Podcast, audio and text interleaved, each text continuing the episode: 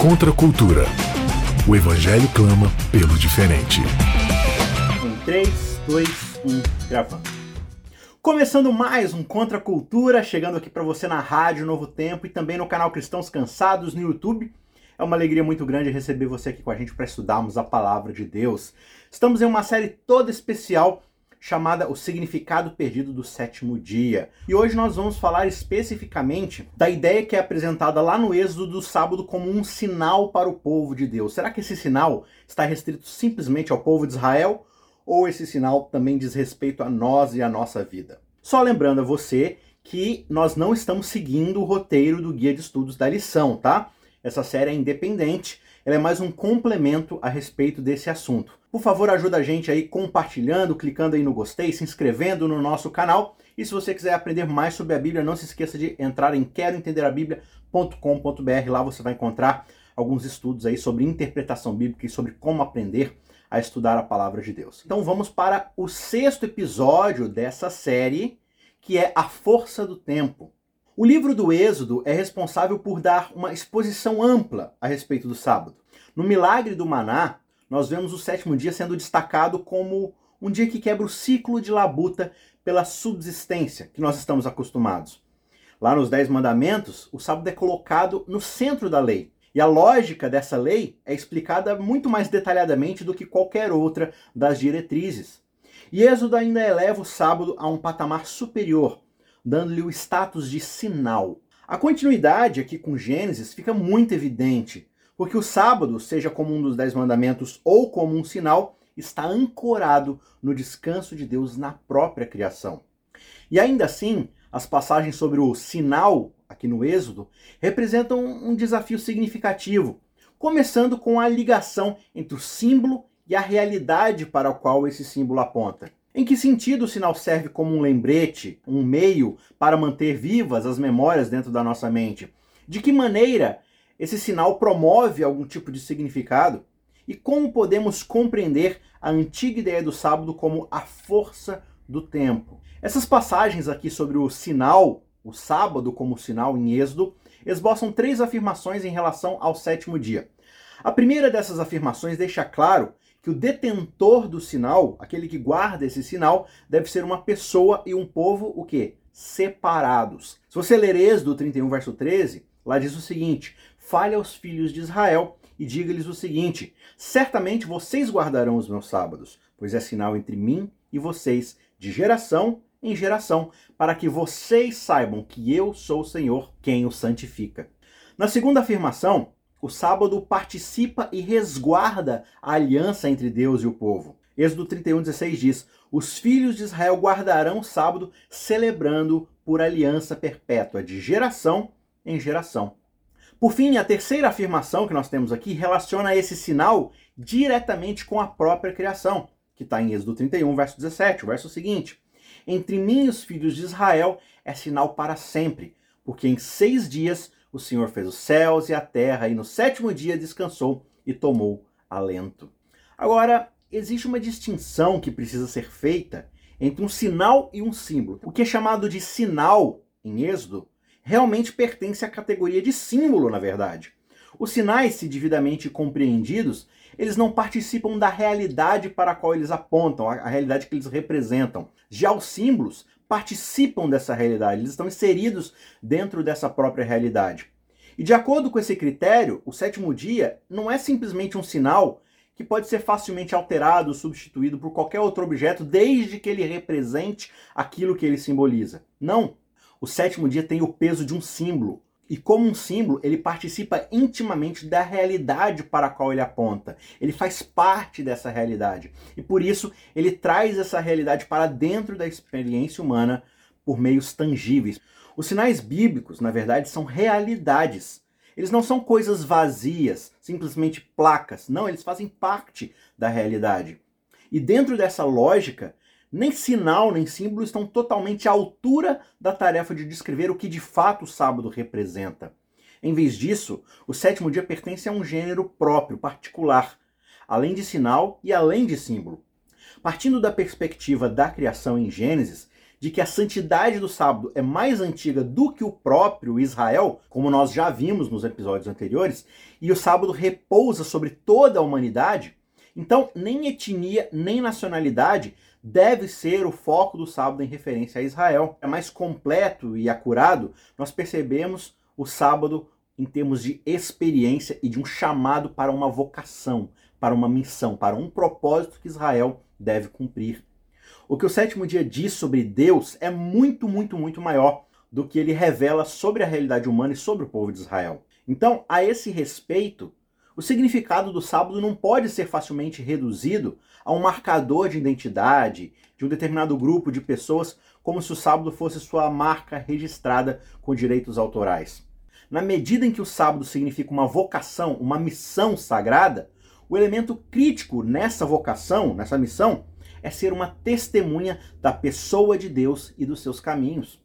O povo de Israel foi separado a fim de conhecer a Deus e a fim de fazer com que Deus seja conhecido. Então, nesse sentido, o significado do sábado repousa principalmente na fidelidade de Deus e na intenção de incluir outros nessa mesma experiência de liberdade que o povo de Israel experimentou. O sábado é comissionado para dizer que nada separa mais a Deus de outros mestres, de outras ideologias, de outros objetos de culto do que o próprio dom da liberdade que Deus oferece. E nada expressa mais claramente o propósito do sábado do que a ideia de que todos os seres humanos também estão destinados a serem livres. Devemos, portanto, hesitar na hora de ler essa declaração de que o sábado é um sinal para sempre entre Deus e o povo de Israel, de uma forma que limite e restringe o sentido apenas a Israel. A vocação aqui desse povo está em destaque e é um conjunto de pessoas livres para serem embaixadores do privilégio que lhes foi concedido. Mas seja como um sinal ou como um mandamento, o que nós percebemos de fato é a força abrangente do sábado que permanece intacta. Embora o sétimo dia seja um sinal de particularidade, ele também possui o objetivo de incluir, de abraçar. A observância do sétimo dia é uma declaração de fé, uma afirmação de Israel como uma nação santa, mas não por iniciativa própria, mas por um ato da vontade divina em favor deles. É uma declaração de que a relação entre Deus e Israel é regulada por uma aliança e que o universo é inteiramente o produto intencional da inteligência divina. É o trabalho de um ser que transcende a realidade puramente materialística da Terra e está fora da natureza e é soberano sobre todo o espaço e sobre todo o tempo. Quando nós paramos para pensar na palavra sinal, dentro do contexto bíblico, essa palavra é traduzida do hebraico, que é a palavra ot, essa palavra é uma palavra código para um tipo particular de sinal que indica a intenção de revelar alguma coisa que está escondida. Ele transmite conhecimento e funciona como um exercício de memória para evitar que algo que merece ser transmitido, que merece ser relembrado, evite-se que essa coisa seja esquecida. E esse exercício de memória nos ajuda a tornar esse objeto, essa referência, cada vez mais real. Esse sinal tem Deus como sujeito. Então, ele, Deus, é o conferidor de significado. E o objetivo principal, então, desse sinal é preservar a nossa consciência sobre Deus, quem ele é e o que ele nos revela. Nesse sentido, o sábado é perfeitamente adequado para preencher esses papéis. Seja como o sinal que mantém viva a memória do evento de formação da identidade da criação, ou recordando a intervenção graciosa e miraculosa de Deus na libertação de Israel lá do Egito. Sobretudo, o sinal do sábado torna presente aquele encontro com Deus, firmando a sua relação com a humanidade e recordando na mente do povo os ideais que Deus deu a eles. O propósito, então, desse sinal e da razão pela qual ele deve ser mantido fresco na memória é que Israel poderá ter a percepção da presença de Yahvé, desfrutando dessa relação a cada geração. E com isso, eles serão lembrados constantemente que é somente por causa dessa presença de Deus no meio deles que eles são de fato santos. Não por causa de algo que eles fizeram ou por causa de quem eles são, mas por causa da presença desse Deus, cuja presença o sábado é um lembrete constante. Como nós observamos no primeiro episódio, a função atribuída ao sábado, em muitos aspectos, assemelha-se ao papel de uma bandeira que simboliza eloquentemente a natureza de um país, ou seja, a união de um povo dentro de uma delimitação geográfica que se coloca debaixo de um conjunto de leis particular e organizações, instituições que estabelecem o funcionamento social. A bandeira traz de volta às memórias todo esse sentimento e serve para renovar esse compromisso de um povo com a ideia original do país que essa bandeira representa. É uma narrativa simbólica da história passada e da realidade presente. Assim como os símbolos bíblicos, a bandeira funciona para evitar que nos esqueçamos daquilo que merece ser transmitido e torne-se algo real vez após vez na mente daquele que olha para essa referência. Só que Deus, no entanto, agindo de forma completamente diferente de qualquer convenção conhecida na sociedade, não escolheu um lugar específico, uma delimitação geográfica ou algum objeto em particular para servir como sinal especial de Deus. A matéria-prima do sinal bíblico, da qual o sétimo dia faz parte, é o próprio tempo. Falando sobre esse assunto, o erudito judeu Abraham Joshua Heschel chama o sábado de uma catedral no tempo e de uma mina onde o metal precioso do espírito pode ser encontrado e usado para construir esse palácio no tempo. Já que o sábado é o produto da realidade invisível do tempo, ele atinge a vida em um nível muito mais profundo do que um lugar externo ou um emblema externo. Ao reservar uma porção de tempo de cada semana para um uso especial, Deus forma o sábado a partir das coisas da vida e da realidade em si de cada ser humano. Não é necessário esforço para você encontrar esse lugar, o tempo te encontra no decorrer da semana e ninguém pode escapar do seu alcance. O sábado cria um vínculo entre o homem e o Criador que é tão duradouro quanto o próprio Deus. Embora a abstenção do trabalho tenha algo sim que ver com o descanso do sábado, é claro que a designação do sábado como um sinal o reveste com uma missão ainda mais profunda do que simplesmente uma folga no meio da semana agitada. O objetivo do sábado não é simplesmente servir como uma quebra das exigências do trabalho. Respondendo àquela preocupação que nós temos hoje na vida moderna, que tanto aprisiona as pessoas nessa rotina maçante, o conselho que geralmente se escuta é: olha, nós devemos parar para apreciar a vida, para cheirar as rosas. Devemos aprender a viver um dia de cada vez. Embora bem intencionada, essa prescrição procura alívio na fragmentação da vida e não na sua totalidade. É uma forma de escapar da vida e não de abraçá-la. O ato de viver um dia de cada vez não pode fornecer o propósito e a coerência que o sétimo dia, que o sábado, derrama na existência humana. A vida na sociedade moderna representa, portanto, um tremendo desafio para a própria compreensão do sábado. Uma sociedade que marcou suas gerações vez após vez e promoveu um sentido de comunidade a partir da fragmentação das relações, a partir do individualismo, deve necessariamente se encontrar perplexa pela noção de aliança, de acordos mutuamente vinculativos, da relação que o sábado propõe. Na experiência órfã da vida moderna, com ênfase nessa fragmentação, nesse individualismo, o valor da aliança é facilmente corroborado, mesmo que seja negligenciado. A aliança não é uma coisa a ser tratada como se quer, fruto do seu próprio desejo, da sua própria vontade. Ela vai mais fundo do que todo o resto, porque é o pressuposto que explica e que revela toda a vida, que media a forma com que nós vivemos. Participando da realidade ao qual aponta, o sábado exemplifica e encarna o significado da aliança pela história que conta, a história que o próprio sábado conta e pelos meios que representa ao trazer a sua história para a vida de cada nova geração que surge no tempo. O sábado dá força ao tempo e torna-se a força energizante por trás da existência humana. Há um motivo mais profundo e mais amplo para o descanso no dia de sábado do que aquele apontado aqui nessa realidade atual que nós vivemos. O fator decisivo não é simplesmente o bem-estar de um ou de outro trabalhador. No sábado e noutros dias de festa, o trabalho cessa não porque as pessoas estão cansadas, não porque se trabalhou muito, mas porque esses dias são santos. É da força reunida em torno deles que o descanso do tempo extrai sua força.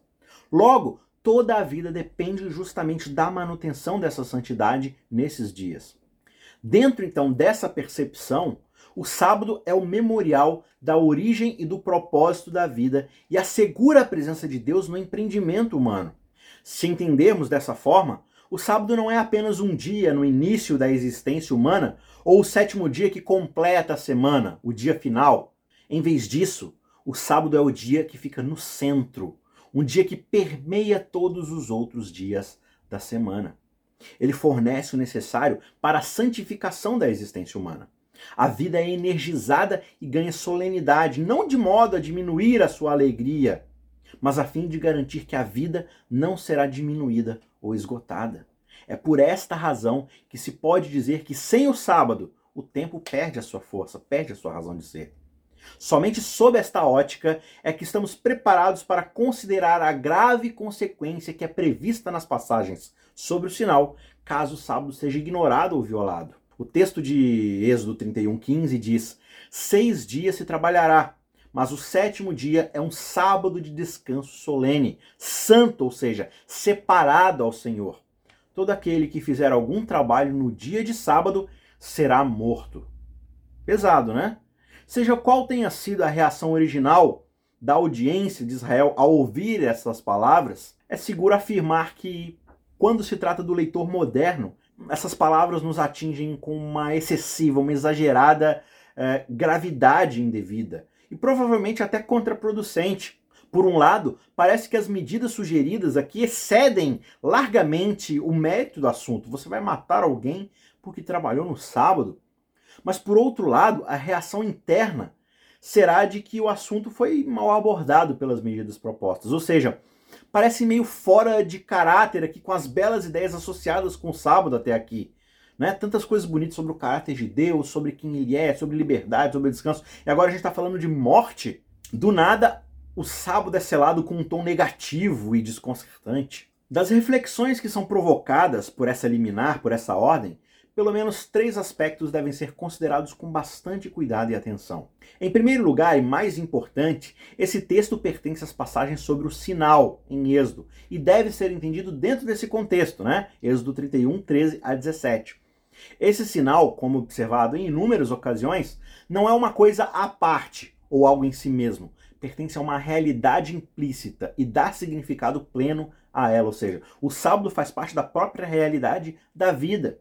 A pessoa que viola o sábado comete uma ofensa que envolve muito mais do que simplesmente ignorar certas instruções em relação a um determinado dia da semana. Dada a função simbólica e representativa do sinal, o violador vira as costas para toda a realidade que aquele sinal encarna. Por essa razão, não é apenas o dia que é quebrado, mas a realidade que ele carrega. É como alguém queimar uma bandeira e isso simboliza a ojeriza ou a raiva que a pessoa tem daquela nação, dos seus governantes, do seu povo. Embora seja um sinal simbólico, é um sinal que carrega muita coisa interna, porque faz parte da sua própria realidade. Na terminologia moderna e com referência aos códigos penais contemporâneos, o crime abordado aqui não é o de uma pessoa realizando um trabalho ilícito no sétimo dia. O ponto aqui é traição. O desprezo pelo sábado, quer por negligência ou por uma violação direta, obstinada das restrições impostas, é o desprezo pelo Senhor do sábado. E o desprezo pelo Senhor é o desprezo pela razão da existência de Israel como um povo. É virar as costas para sua vocação. O que acontece com o sinal implica honra ou desonra para com a realidade ao qual aquele sinal aponta. O sinal tem que ser cuidadosamente guardado. Agir descuidadamente em relação ao símbolo consagrado desperta o risco de quebrar suas implicações mentais. A violação do símbolo coloca a própria realidade que esse símbolo representa em perigo. Segundo, o leitor moderno não deve apressar-se em fazer uma leitura literal do texto imediatamente. Mesmo que a execução sumária, né, mesmo que a morte de um violador do sábado não aconteça, o violador na percepção que Êxodo apresenta, ainda assim estará em rota de curso fatal. A implicação desse texto não precisa ser, ó, oh, se você violar o sinal, eu vou te executar. Mas em vez disso, ele diz: se você não zelar por manter o pensamento para com o sinal, você será fatalmente diminuído e privado da vida. O sinal mantém a vigilância sobre a realidade implícita, e esta irá se perder caso o sinal seja ignorado ou desrespeitado. Em outras palavras, quanto mais descaso pelo sábado, mais descaso essa pessoa terá pela vida ao qual o sábado representa, a vida dada pelo Criador. Não se pode ler o aviso sobre a violação do sinal sem nos recordarmos da advertência que foi feita lá diante da árvore do conhecimento do bem e do mal, lá no Jardim do Éden. Em Gênesis, os seres humanos são advertidos contra comer da árvore, porque se diz: no dia que vocês comerem dela, vocês devem morrer. Gênesis 2,17. Em Êxodo, as pessoas são advertidas contra o comportamento desrespeitoso para com o sinal consagrado. Quem fizer qualquer trabalho no dia de sábado será condenado à morte. Agora, infelizmente, a força do eco de Gênesis é em grande parte perdida na tradução contemporânea, na tradução ocidental. Escondido aqui da vista do leitor está o fato de que a consequência indicada em ambos os casos é expressa por variantes da mesma palavra quando olhado no original. Em Gênesis, o texto diz mot tamut, certamente você morrerá, essa é a tradução. Só que o texto aqui usa o imperfeito simples, cal, para o verbo principal. E usa também o que é chamado de infinitivo absoluto da mesma palavra para dar ênfase, a palavra morrer. Então, isso significa a certeza do que acontecerá. Então, uma tradução mais literal e imediata da expressão seria morrendo, morrerás. É a mesma palavra com inflexões diferentes para dar uma certeza, ou seja, é garantido que você irá morrer, morrendo, morrerás. Lá no Êxodo, o texto diz mot e mat, traduzido por algumas versões como será condenado à morte. A raiz verbal aqui é a mesma e o infinitivo absoluto, que é usado para ênfase, é idêntico. Só que o verbo principal tem a inflexão indicando causalidade na forma passiva. É quase uma consequência, é rofal. Você certamente será causado a morrer. A morte chega ao violador em ambos os cenários. Embora a execução não seja evidenciada em Gênesis, a morte fica clara. E a morte vem por parcelas cada vez maiores de sofrimento, na forma de alienação, recriminação, angústia, medo e, por fim, a própria morte em si. Já em Êxodo, a morte certamente virá pela mesma lógica inevitável. Na ausência do sinal, o tempo perderá sua força. Os seres humanos se acharão diminuídos, alienados e esgotados debaixo de um jugo sem cessar. Isso, portanto, justifica o aviso você certamente será causado a morrer, será conduzido à morte. Uma terceira faceta deste texto desloca a interpretação para uma leitura de fato literal, mas essa interpretação é consciente de como o sábado é percebido no livro do Êxodo. O sábado se apresenta como um sinal carregado de significado, mas na realidade, este não é recebido ou apreciado. Quando as passagens sobre o sinal declaram as consequências mortais para a quebra do sábado, em termos tão severos a advertência é quase uma linguagem de desespero, de aviso, de alerta. O que pode parecer uma causa que está determinada a ter sucesso, seja qual for o custo, mesmo diante da morte, na realidade, pode ser uma causa meio que já perdida. A importância implícita do sinal não é exagerada e as consequências são claras o suficientes, mas a retórica áspera utilizada é principalmente reflexo de uma causa que enfrenta uma luta quase impossível. É como se fosse um chacoalhão desesperado. Não faça isso, senão você vai morrer. A vida moderna oferece evidências de apoio para a noção de que a negligência do sábado, entendida também como alienação da realidade implícita, drena a vida de sua força. Onde a cola espiritual e geracional está faltando, as relações, os laços, o sentido das raízes da história e da comunidade é enfraquecida. Séculos atrás, o objetivo do sinal era que as pessoas saibam que eu sou o Senhor que santifico vocês. Já em sua versão contemporânea, bem mais modesta, o sábado continua como um lembrete de que os seres humanos não estão sozinhos no universo. A vida oferece mais do que ter tempo para cheirar as rosas ou viver um dia de cada vez o pensamento de que o melhor refúgio, a melhor fuga para os perigos da vida é desviar os olhos de qualquer coisa que não seja o agora, é confrontado por uma visão bem mais ousada, bem mais corajosa sobre o sábado. Os seres humanos receberam a oferta de um outro centro, de um outro ponto de referência que não é eles mesmos. O sábado é um meio divinamente proporcionado para que todas as criaturas estejam em sintonia com a ordem das coisas criadas. Guardar o sábado é guardar a criação. Guardar o sábado é participar da intenção de Deus para o ritmo da criação. Não guardar o sábado é uma violação da ordem criada. Traz de volta todo o aspecto da ordem voltando para o caos antes da criação. O que as criaturas fazem com o sábado tem efeitos cósmicos.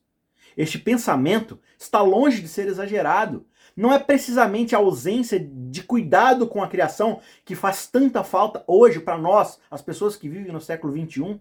Todos os efeitos que nós observamos na natureza e na sociedade são fruto da perda da essência da vida. Mas o sábado não pode ser destruído. Por pior que a sociedade faça, só o próprio Deus pode encerrar o sábado. A menos que Deus se esqueça do sábado, o sábado persiste. Só aquele que de fato instituiu o sábado pode rescindir sua santidade. Os seres humanos devem mais à realidade da qual o sábado é o sinal do que de fato nós percebemos as rosas que nós cheiramos em nossas vidas apressadas e os dias que tentamos desordenadamente vivermos um dia de cada vez, são todos presentes de Deus. Evidência de que ele permanece fiel ao seu compromisso. Compromisso esse que é revelado no sábado, mesmo para com aqueles que não retribuem a fidelidade demonstrada. Assim como o arco-íris aparece automaticamente sempre que há chuva ou umidade no céu. De igual modo, o sábado retorna regularmente ao fim de cada semana, sem qualquer tipo de contribuição humana.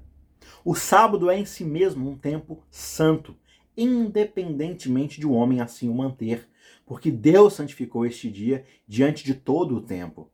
A questão que permanece para o povo é apenas se eles irão reconhecer esta santidade e se irão se relacionar com ela em sua própria esfera, no dia a dia.